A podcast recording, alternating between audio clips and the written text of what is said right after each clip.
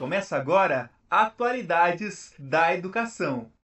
Boa tarde, senhoras, senhoritas e senhores. Estamos aqui agora com o professor Luiz Fernando Lopes e o doutor Padre Gilberto Bordini. Falaremos sobre o que é ser pessoa. Então, nós começamos lembrando a definição de Boécio, que morreu em 1540 da nossa era, né? e que dizia o seguinte, século VI, portanto, que dizia no De Trinitate que Opa, a natureza individual, uhum. racional, sui juris. Isso é responsável de si. Professor então, Moser, professor Moser, deu um corte na hora que você estava falando, nós tivemos um corte na sua internet. Poderia repetir, por favor? O senhor estava falando a definição do Boécio.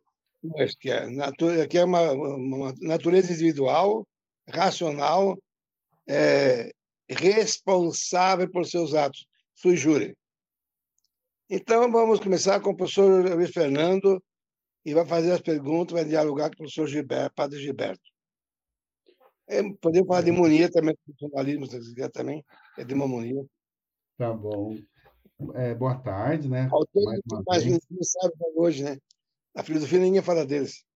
Uhum. Verdade, professor Moser. Hoje é uma satisfação sempre, né? Como temos a oportunidade de conversar com o professor Moser aqui no programa Atualidade de Educação, e a gente traz um tema aqui que é, na filosofia, ele é clássico, né? O que significa ser é, pessoa, o próprio conceito de pessoa, mas ele é importante hoje também, né? Por vezes é, o conceito fica, às vezes, restrito ali. A pessoa é, é, é um sujeito que tem direitos, né? ou, ou, ou que, per, que perde direitos. Então, está é, tá muito focado, né? principalmente na da modernidade, passando para a idade no é, momento contemporâneo, nós temos uma mudança né, nessa ideia de, é, de pessoa que o professor Moser trouxe aí, clássica, de que, olha, é, se trata de uma substância individual e a natureza racional, então tem uma base também aristotélica aqui. O senhor queria dizer algo, professor Moser? É o seguinte, eu gostaria de lembrar que na, nas redes sociais você pode ter muitos selfies, muitas pessoas, né? Elas podem ser de várias maneiras. Então, quer dizer, isso faz com que haja uma espécie de, de caleidoscópio, caleidoscópio, né? da personalidade. Então, o que, é que vocês pensam disso? A pessoa trazida hoje, nos dias de hoje. O que é ser pessoa hoje? Essa é a pergunta que eu faço tanto ao Luiz Fernando, professor Luiz Fernando, como ao doutor Gilberto Bordini. Ser pessoa hoje, né, para além de definições é, filosóficas e, e outras reflexões, é é estar nesse mundo e, e, e enfrentar os, os, desafios de um, um mundo cheio de contradições, um mundo que é ultra tecnológico, mas que ao mesmo tempo parece deixar pouco espaço para o ser humano, né? Um mundo de inteligência ou inteligências artificiais em que é necessário é, reafirmar a importância do humano, né, sem também é, colocá-lo como aquele senhor e dono da natureza, mas que destrói a natureza, então que tá que se coloca acima de tudo, né?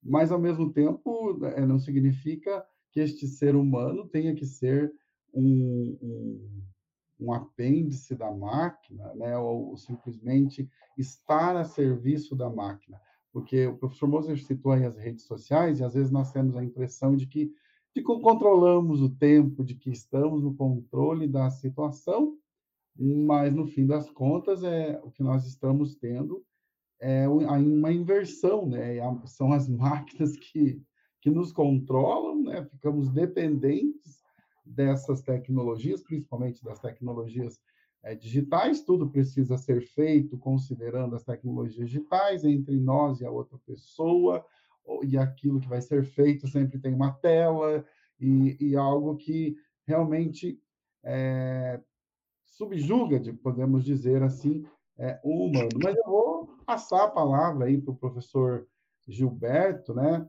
é, para ele é, continuar ou dizer outra outra visão né, a respeito desse a respeito é, dessa temática e padre eu até eu fiz uma consulta né, no, em alguns textos aqui da, da, da doutrina social da, da igreja e, e nós temos inclusive uma é, uma consideração aqui do Pontifício Conselho de Justiça e Paz, que diz assim, ó, a pessoa humana há de ser sempre compreendida na sua irrepetível e ineliminável singularidade. O homem existe com efeito, antes de tudo, como subjetividade, como centro de consciência e liberdade, cuja história única e não comparável com nenhuma outra expressa a sua irredutibilidade a toda e qualquer tentativa de constrangê-lo. Aí vem né, esquemas é, de, de, ideologia, enfim, é, enfatiza-se então o respeito pela pessoa humana. Né? Na rede social, por mais que haja é, alguma individualização, mas todos todas não passam de perfis, né? É só um perfil que, inclusive, pode não ser é, verdadeiro, né? Pode fake. ser apenas um perfil fake. Mas, então, padre, é, qual é a, né, a, sua visão? O que você pensa a respeito disso, pensando no conceito de pessoa e, principalmente, o que é ser pessoa hoje, né? É, uma boa tarde, então, ao professor Moser. Uma boa tarde também ao professor Luiz Fernando. É, agradeço muito o convite de estar aqui nesse debate sobre a pessoa, né? Eu vou recorrer é, a, a, uma, a, a, uma, como que diz assim, uma escola filosófica e também usada muito pelo Papa João Paulo II, que é o personalismo, né? Personalismo de Emmanuel Mounier, né? Por quê? É porque aí ele vai. Primeiro eu vou dizer isso para depois dizer responder a pergunta, né? Por quê? O que, que ele vai dizer no personalismo, né? Ele vai dizer que é, o personalismo se dá com o outro, né?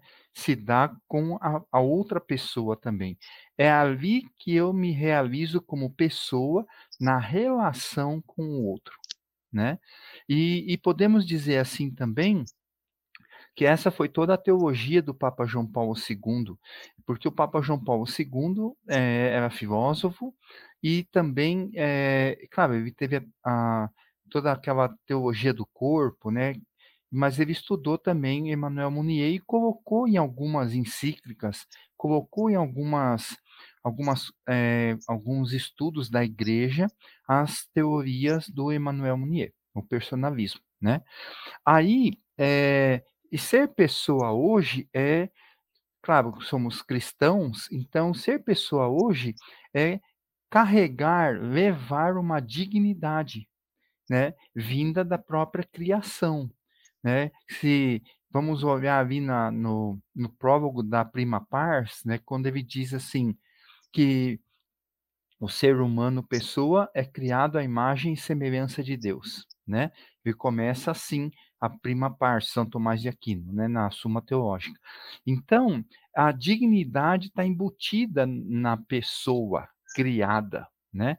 Então, ela, ela já vem com todos os itens que dão a dignidade dela. E essa pessoa é um ser de relações, como fala Emmanuel Mounier. E também, podemos dizer assim, é, essa pessoa tem uma dignidade implícita, né? É, e também explícita na criação. É um ser de relações. É um ser que se apresenta e se relaciona com o outro. Muito bem. Eu, eu me lembro, professor Gilberto, não sei se, se, se eu estou de, falo de memória, que ele diz o seguinte: se tu não vem antes do eu, pelo menos ele, ele acompanha o nós. Uhum. Então, se eu não, se nós não somos, eu não sou que é também a palavra de Camus, né? É. Na peste ou no, ou no estrangeiro. Se eu, se nós não somos, eu não sou. Não é isso, Fernando? Comenta isso aí. O, o, como que a, a noção de, de, pessoa, mas mais do que isso, né? E, e o, o, padre Gilberto falou do São Tomás. É, se antes, a, com, na definição do Boécio, a gente tinha a questão de uma de uma é, substância individual, né? Agora nessa nessa afirmação que o professor Moser trouxe, mas no, no próprio Tomás de Aquino, né? É, é o ser, ser pessoa, mas aí vai acrescentar ser de relações. Então não é só pensar uma substância individual de natureza racional, mas é pensar é, um ser de relações. Então, eu sou na medida que é, os outros também são, os outros também são. Então, se é, eu, quando eu, se eu prejudico os outros, se eu impeço os outros de ser, no fundo eu estou prejudicando a mim mesmo. Eu posso lembrar aqui é, até o Sartre, né? Pela, pelas minhas decisões, passo é, a humanidade inteira. Então, as escolhas que eu faço, o tipo de ser humano e o tipo de pessoa que eu procuro ser, não só em palavras, mas em atitudes, em ações, também determina uh, o tipo de pessoas, ou seres humanos, que eu quero no mundo, né? que eu quero é, ver no mundo. Então, é, é, algo que tem a ver com o, o, o compromisso é, com o outro. Né? Inclusive, é, o Levinas, por exemplo, tem a, a noção lá do humanismo do outro homem, né? o rosto do outro, e é, essa ideia de que, poxa, o outro, então, o outro é inferior, o outro é superior,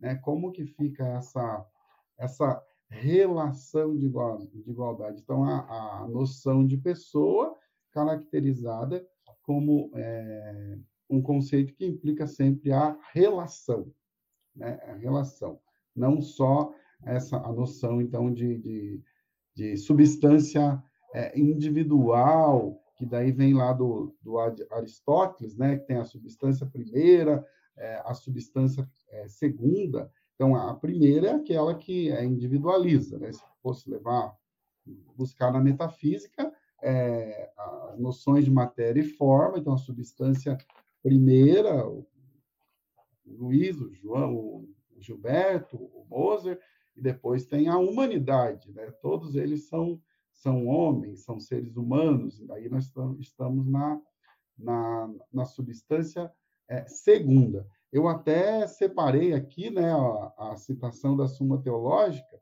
onde o, o Tomás de Aquino diz assim, ó, substância, na definição de pessoa, se põe por substância primeira, que é a hipóstase.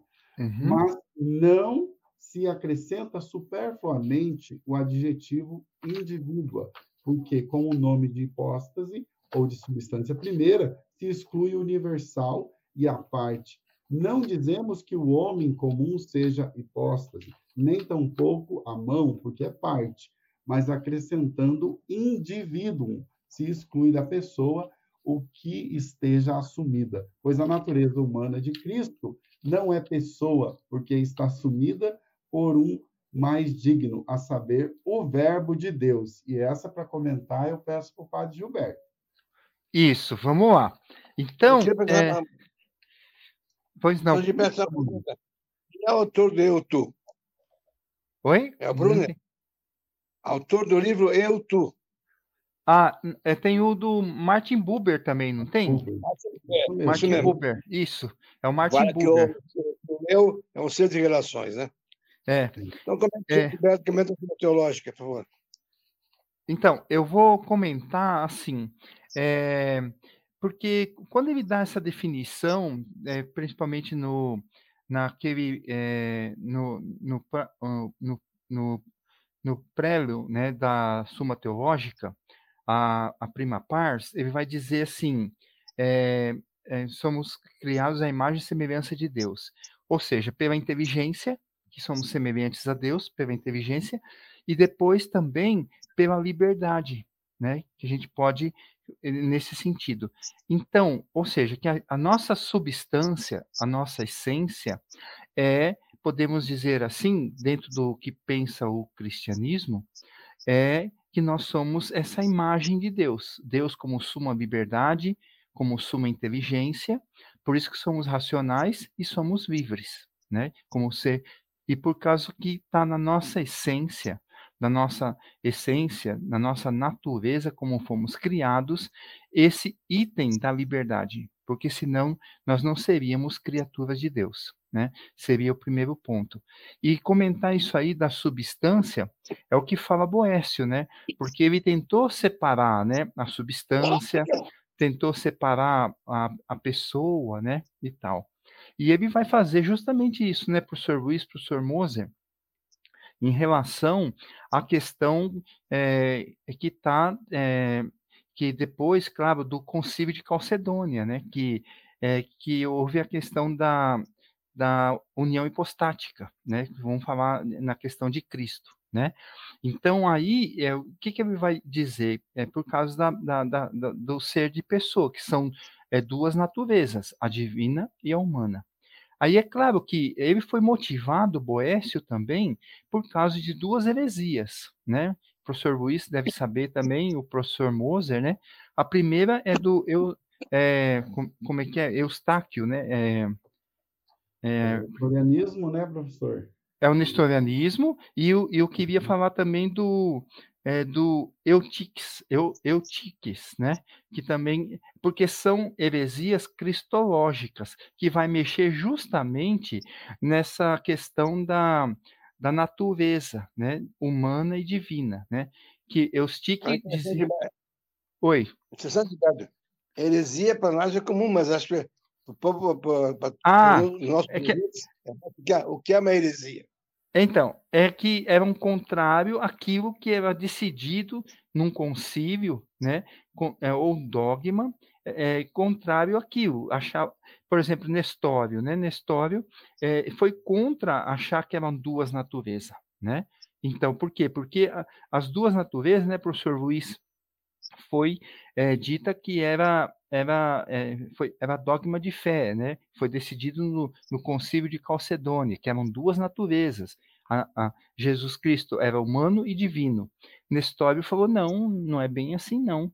Aí ele foi contra, e, claro, como toda heresia, né, nesse sentido, é ir contra aquilo que a igreja estabeleceu, né?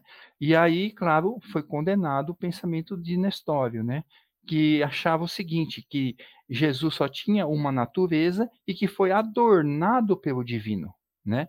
Que Deus colocou o humano dentro de um templo e adornou ele, né, é, com as coisas divinas. Então, é claro que para a igreja é uma heresia, né? Nesse sentido, né, professor Moser?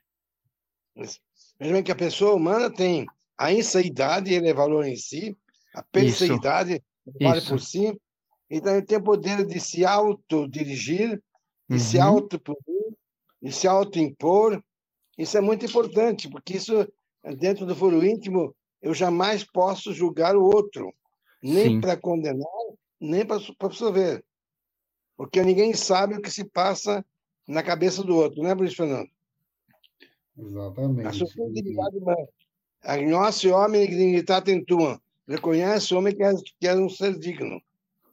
E aí nós ficamos com a questão da, da dignidade, que por vezes é, está, está, por exemplo, na Declaração né, dos Direitos Universais, mas que ela, ela assume esse aspecto jurídico, só que na prática, no dia a dia, o que nós vemos é uma, são afrontas é, à dignidade da pessoa humana. Isso é, para além, por exemplo, de, de questões religiosas ou tudo isso que o padre muito bem apresentou, né? É, não estamos nem considerando aqui a ideia de que, olha, se trata de, é, de da criatura que, que foi criada à imagem e semelhança de Deus. Estamos falando de que todos os seres humanos têm dignidade e que essa dignidade precisa ser respeitada. Alguém poderia questionar, mas a dignidade é uma é uma ideia, né? É uma abstração, pois é, mas ela, ela precisa ser é, concretizada, e é justamente nas relações que nós vamos ter, nas relações humanas, que nós vamos ter a concretização é, dessa, é dessa dignidade? É na relação com, com o outro, com os outros, né, que, que nós temos é, dignidade. Porque enquanto conceito está aí colocado, né, mas aí o que que na, na no, né, a definição saber o que é dignidade não faz de, não faz de ninguém é, respeitador, né? Precisa de fato é, colocar esses conceitos na vida, no dia a dia e muitas vezes aprimorar o próprio conceito, né? A dignidade do, do, do bebê, né? Eu lembrei do, do Jonas agora, do Hans uhum. Jonas, já nós tivemos uma aula, daí ele diz, mas então me diga um fundamento, me diga onde que o simples fato de existir já reclama respeito pela dignidade. Aí ele dá o exemplo do recém-nascido, é do bebê, né? O recém-nascido, ele, ele ao mesmo tempo que ele já é ele é toda uma potencialidade de ser que só vai ser e continuar sendo se é realmente a sua é, se ele for cuidado, se ele for respeitado, se outros ser, outros seres humanos, né, é, oferecerem cuidado para que essa vida é, se desenvolva. Padre Gilberto, gostaria de falar. Ah, o, o, o por, por, isso é que a Igreja Católica é frontalmente contra o aborto. É. Porque é um ser humano que, que vale por si, apesar de não poder falar. O nascituro tem que ser respeitado, mesmo quando ele nasce e vai na Pequeno Cotolengo, que é de Curitiba. Tem que ser respeitado, mesmo quando ele tem anencefalia, né? Embora a lei aqui permita é, o aborto em caso de anencefalia, né? Uhum. Esse assunto é para o padre Gilberto. Olha, então vamos lá, né? Veja só uma coisa importante assim.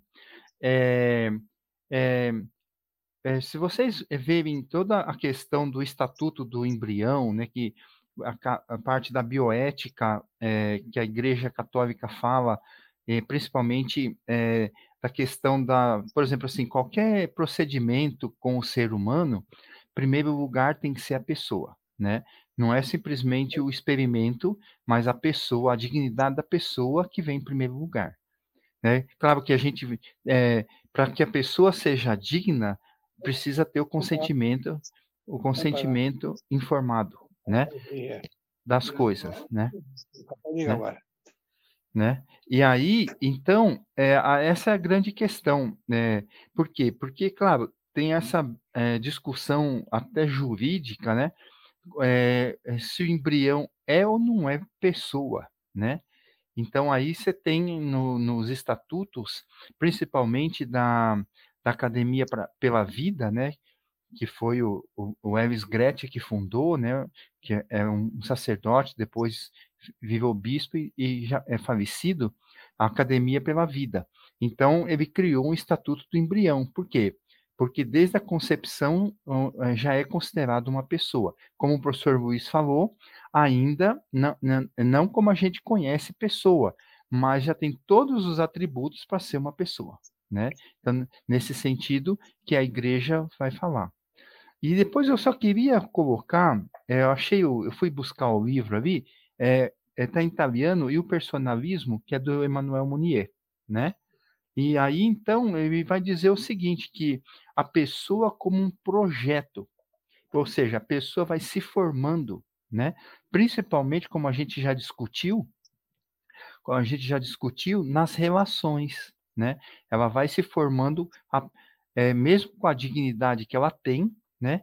Mas ela vai se formando pessoa a partir, claro, do seu meio, no meio que ela vive, existe, né? Mesmo a criança, né? Ela vai, ela vai é, começar a, a, existir, começar a ter relações no meio em que ela nasceu. Nasceu na rua tal, no frequenta o colégio tal, naquele meio que vai formar então a pessoa, né? Dizer assim. E acho interessante também, só para concluir a ideia, é um pensamento interessante também, o professor Luiz deve conhecer, professor Moser também, é a questão da, da é, Elizabeth Anscombe, né? É, que é uma atomista também, já é falecida, e que ela assumiu o lugar do Wittgenstein na cadeira de linguagem, né, de filosofia da linguagem. E ela falava o seguinte sobre o ato humano, o ato da pessoa, o ato humano. O que ela vai dizer? Ela vai dizer assim que é um conto, que é uma história. Então, a gente não pode perder de vista que toda pessoa tem uma história, certo? Ou que vai formando essa história, né? Então, tem a história, como o professor Luiz falou, do professor Moser, professor Luiz tem a, a sua própria história, eu tenho a minha, a minha própria história. Então, ou seja, que as minhas ações como pessoa se dá num conto, num conto histórico, num conto de história. E, professor Moser, essa, essa questão gostaria de, de contar com a sua, com, com, o seu comentário, né? Falar um pouquinho do, do, do da, da, noção de pessoa é, na modernidade. Então, tem um comentário aqui, né? Assim, ó. No período moderno e contemporâneo, verificou-se um esvaziamento do conceito de pessoa como substância em detrimento de um conceito fundamentado na consciência. E daí parte lá do, do Descartes né? porque tem a dúvida metódica, penso, é, logo existo. Aí um comentador diz assim, olha, mas o fato dele, dele é, chegar lá ao cógito, né, a, a evidência, não prova que não prova a existência da pessoa, prova que tem uma consciência, mas essa consciência ela é física e, e aí nós é, então né, nesse comentário nós temos um, um esvaziamento da noção de pessoa, é, que, é, que, que, era fundamentada, então, nessa ideia de substância, e depois passa para essa questão de, de consciência. Né? Eu, eu, eu sei que eu existo, mas é, isso, o, o, qual, implica, qual a implicação disso para a pessoa, professor Moser? Veja bem, a questão, o Marcos Velasquez perguntou o que é ser pessoa hoje.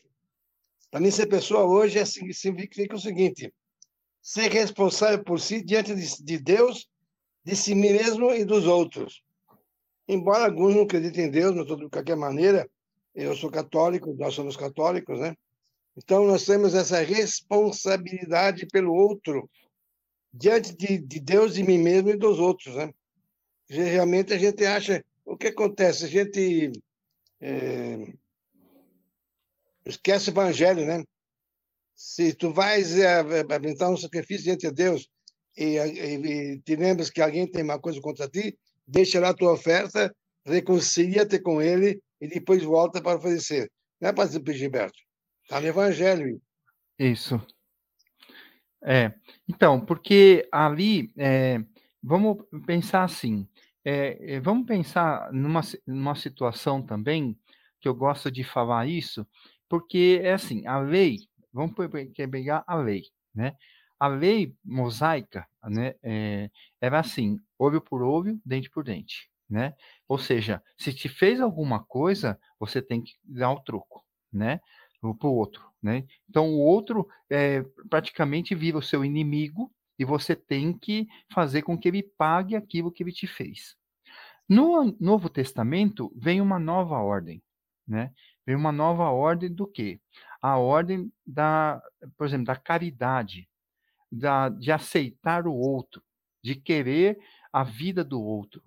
Veja que Jesus, já que o professor Moser tocou no assunto, Jesus foi aonde? Foi nos pobres, foi nos enfermos, foi naqueles que a sociedade é, da época é, colocavam como é, que não, pode, não podia ser, não poderia estar dentro da, de uma sociedade, os excluídos, né? Então mudou, mudou a, da lei mosaica para uma lei a, a lei é nova, a lei do Espírito Santo, a lei evangélica, né? Ou seja, mudou o jeito de proceder com a pessoa. Eu não vejo mais o inimigo, mas eu vejo o outro que partilha comigo as, os mesmos sinais da existência que temos, no mesmo horário, no mesmo local, no mesmo momento histórico, né? Nesse sentido. Então, aí entra toda aquela questão, né, da a questão da, da, da existência do outro, né? que o outro, como diz o, o, o Sartre, né? Eu gosto de frisar isso aí, já que a gente falou também, o professor Luiz falou do, do Sartre, né? O Sartre tem aquele, aquela peça teatral e tem também o, o ditado que ele tinha que o inferno são os outros, né? Ou seja, que é, já viu essa peça teatral do Sartre, né? Eu achava muito interessante porque porque é assim, são três pessoas que morreram, né? Então, duas pessoas que morreram, duas mulheres que morreram, e aí é, e tem é, e elas vão para um lugar, né? E elas conseguem ver a terra, ver o, o, o velório delas, ver as pessoas que estavam no velório. Aí tem um garçom que fica servindo elas e tal. Interessante que, eh, no momento, uma pergunta assim: Nossa, agora eu estou sendo velada, né? Uma fala: Como é que eu tô? Como é que eu tô? Dá uma olhada para mim aqui, porque eu não tenho espelho, não acho espelho aqui, né? Aí a outra fala assim: Ah, põe batom aqui, põe, é, põe é, aqueles é, maquiagem aqui, maquiagem ali, ou seja, que o outro passa a ser o meu espelho, né? O Sartre falava isso também, né? É interessante isso, sabe? Porque é, porque ele tinha uma é, o Sartre era muito negativo em relação ao outro, né? Então, por isso que é, pode ver as obras, o Muro, pode ver tantas outras obras que ele vai dizer justamente isso, que o inferno são os outros, porque os outros atrapalham a minha existência. E, e para nós cristãos, não, né? O outro é, está junto comigo na minha existência, né? nesse sentido. Veja bem, o, o Sartre deu uma entrevista no dia 24, 24 de janeiro de 1974, o dia que eu defendi a tese à tarde. Opa! Foi uma, uma entrevista de uma hora que eu assisti com José Vicente Augusto Miranda, que era da Federal, né? É, uhum. É, indiano. E ele foi questionado sobre se você escreveu que o inferno são os outros. Ele respondeu: Je n'ai pas dit que l'inferno são que os outros. Uhum. Quer dizer, eu não disse que o inferno são apenas, são apenas outros, são apenas, são apenas inferno. Existem outras pessoas também. É. Só que também fala a respeito do, do ser visto. Être vu, em francês, é ser enganado. E hoje, mais do que nunca, nos golpes eh, que têm acontecido inúmeras vezes em muitos lugares, em muitas variadas vezes, multíssimo e multi, variadas vezes, né? Que é acontecido na internet, que você é sujeito a golpes. Uhum. Então, essas pessoas são pessoas que estão nos roubando de qualquer ou a privacidade, ou o próprio dinheiro, ou seja lá o que for a nossa própria honra e dignidade, né? Isso. Então, isso, é isso. é muito importante ter cuidado nas redes sociais, para respeitar-se a si mesmo e respeitar aos outros. Isso é ser pessoa hoje. Uhum. Isso estou respondendo a Velasquez, a professora Marcimar, que também apareceu aí na, na tela, e a todos vocês. Não sei o que vocês pensam disso, mas eu acho que nós temos que tomar cuidado das redes sociais para nós nunca nos desrespeitarmos e também não desrespeitar o outro, como acontece inúmeras vezes.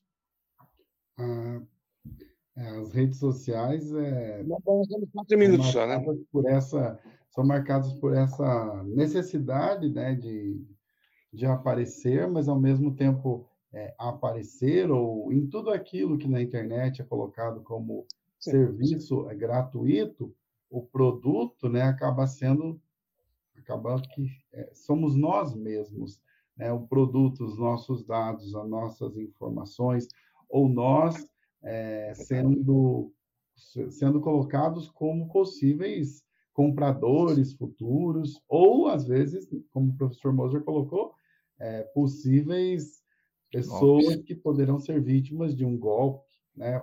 Pode ser um, um site falso, onde você digita seus dados.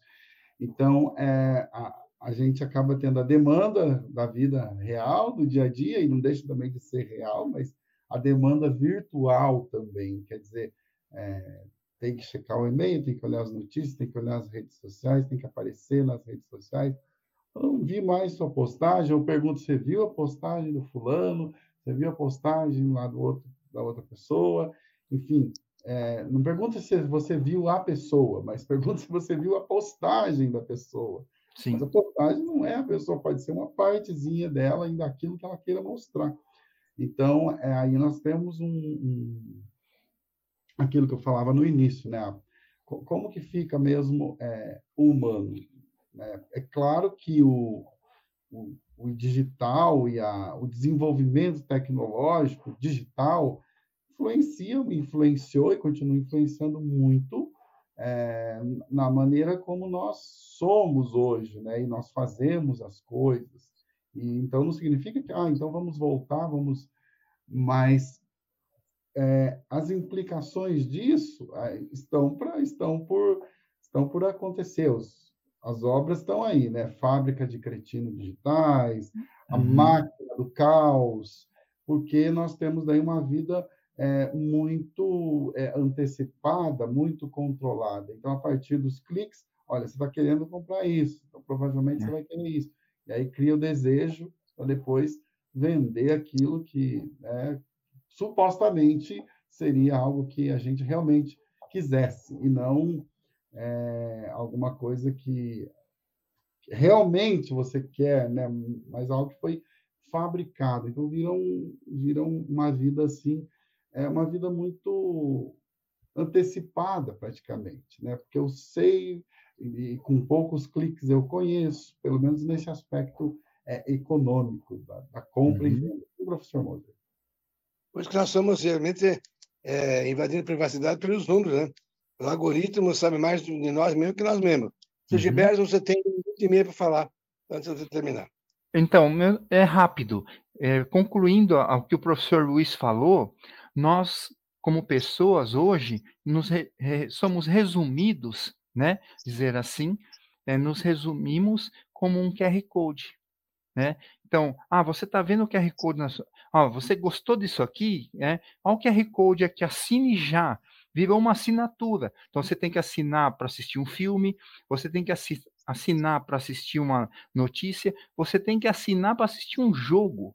Então a sua vida virou um QR Code, virou um, um mecanismo de, podemos dizer assim, é, se você quer, você vai lá, aponta a câmera do seu celular e faça um QR Code. A vida virou um QR Code, um desejo de ter as coisas, né? Tudo para terminar, né? Isso. a leitura do livro de Gérard Lanier, 10 razões para deixar agora mesmo as redes sociais. Então, obrigado, professor Fernando, obrigado, muito obrigado, professor Gilberto, por ter aceito o convite. Isso. E talvez na próxima vez no tema. E obrigado a todos aqueles que nos assistiram respeitosamente, deram o respeito de nos, de nos ouvir ou ver agora ou no futuro. Muito obrigado a todos e Deus lhes dê a felicidade. Paz e bem. Obrigado, professor Moça. Obrigado, professor Luiz.